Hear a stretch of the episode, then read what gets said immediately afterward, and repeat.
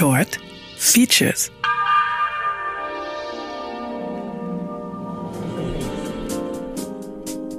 Man findet sie aufgedruckt auf Kleidung, Feuerzeugen oder Kugelschreibern. Die Regenbogenfahne.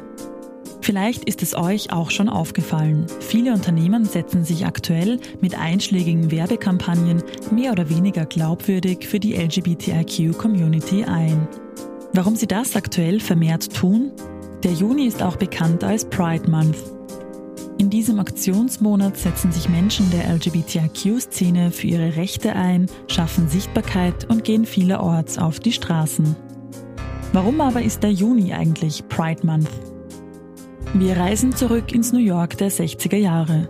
In der Nacht vom 27. auf den 28. Juni 1969 führt die Polizei eine ihrer üblichen Razzien durch. In dieser Nacht trifft es das Stonewall Inn, einem von schwulen, Lesben und Transgender-Personen besuchten Lokal.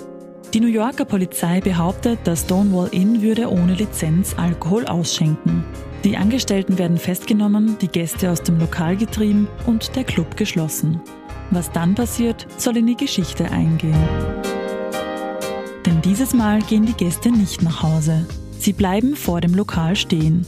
Als einige Menschen dann mit dem Polizeiwagen weggebracht werden sollen, eskaliert die Lage. Gäste bewerfen die PolizistInnen mit Flaschen, woraufhin sich diese im Lokal verbarrikadieren. Als Polizeiverstärkung eintrifft, beruhigt sich schließlich die Lage. Bevor die Polizistinnen aber aus dem Stonewall Inn abziehen, verwüsten sie die Einrichtung und setzen das Lokal unter Wasser. Als der letzte Polizist in dieser Nacht abzieht, stellt jemand ein Schild auf, das die Wiedereröffnung der Bar für denselben Abend ankündigt. Und so geschieht es auch. Die gewalttätigen Geschehnisse sprechen sich im Village wie ein Lauffeuer herum.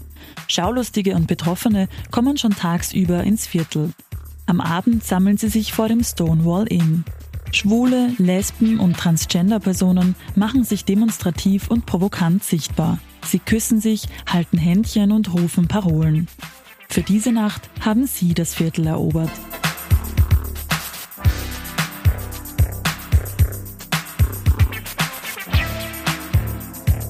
Erst gegen 4 Uhr morgens kann die Polizei die Menge endgültig auflösen. Zum ersten Mal haben sich queere Personen spontan und massiv gegen Polizeiwillkür zur Wehr gesetzt. Die Nacht auf den 28. Juni 1969 gilt als Geburtsstunde der modernen LGBTIQ-Bewegung. Die Bar befindet sich übrigens in der Christopher Street, weswegen der 28. Juni auch als Christopher Street Day bekannt ist. Ein Jahr später, am 28. Juni 1970, organisiert die bisexuelle Aktivistin Brenda Howard die erste offizielle Pride Parade. Seither findet die Pride Parade jedes Jahr statt und das nicht nur in New York, sondern auf der ganzen Welt. What is the worst incident that has ever happened to you since you've been gay, as far as being gay? Uh, I guess my parents, you know, them finding out was the worst.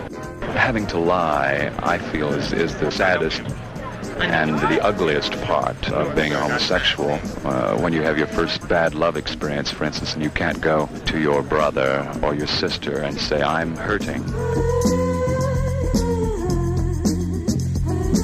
Heute, knapp 50 Jahre später, hat sich der Umgang der Politik und der Gesellschaft mit queeren Personen sicherlich verbessert. Aber von einer Gleichberechtigung sind wir noch weit entfernt.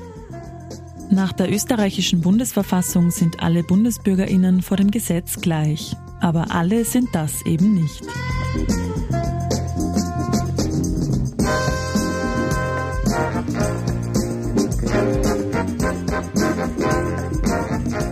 Mehr Informationen zur Wiener Regenbogenparade findet ihr unter viennapride.at. Lucia Scapatetti für Radio Superfly.